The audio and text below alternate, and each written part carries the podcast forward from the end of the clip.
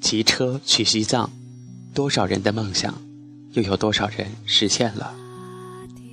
有人说，抵达终点后不是兴奋，而是落寞，因为所有的快乐其实是在路上的点点滴滴。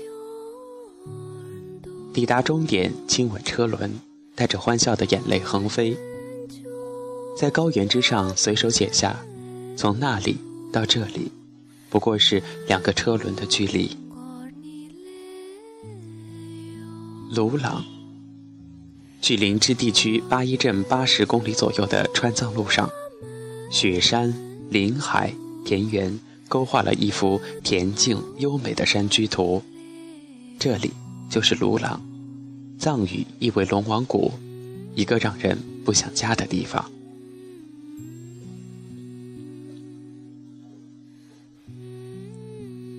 三四月份为桃花盛开的季节。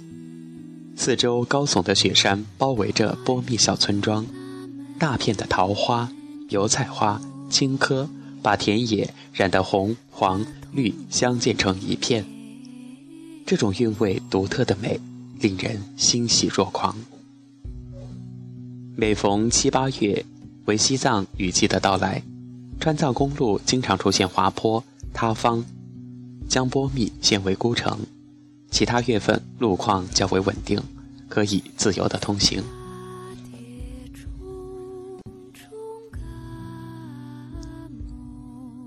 藏东第一大湖然乌湖，然乌湖位于昌都地区巴措县境内西南角，距离县城白马镇约九十千米的然乌乡，成因是由于山体滑坡或泥石流堵塞河道而形成的堰塞湖。在地质运动活跃的藏东南一带，有很多这样形成的堰塞湖。然乌湖因为紧靠川藏公路而为更多的人所熟知，特别是走川藏线的人。夏季湖边绿草茵茵，山腰则是灌木丛林，五颜六色的杜鹃花争相怒放，山顶则是终年不化的积雪，湖水碧波粼粼。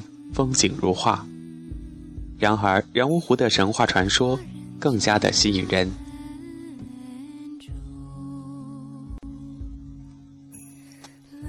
猿猴碰头山的传说就是一个例子。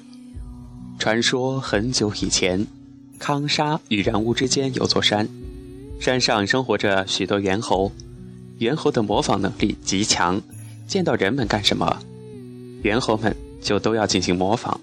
模仿后所看到的东西又进行破坏，严重的破坏了人们生产生活的秩序。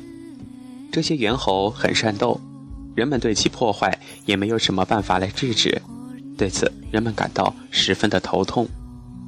后来有一个聪明的人想出一个办法，即将全村所有的男人都集中在一起，到山上去酿造大量的青稞酒，又制造出许多与真刀真剑相似的木质刀剑。随后呢，他们又在山上大量的喝酒，喝完后，人们就拿起木质刀剑进行决斗。决斗中，人们纷纷装重剑倒地而身亡。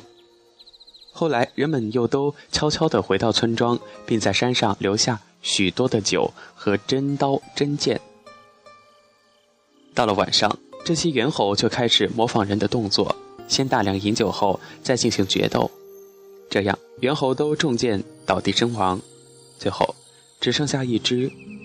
他眼见自己的同类都死去，感到非常的悲伤，就绝望地向山壁撞去而自杀。后来，此山被人们叫做猿猴碰头山。自然景观与审美传说相融在一起，更使然乌湖诗情画意。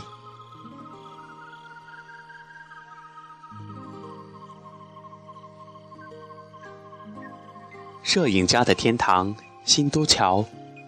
去新都桥的方式是沿着川藏公路南线前行，一个个藏族村落依山傍水，一条小河蜿蜒流淌，一颗颗白杨在夕阳中闪耀着特有的金黄。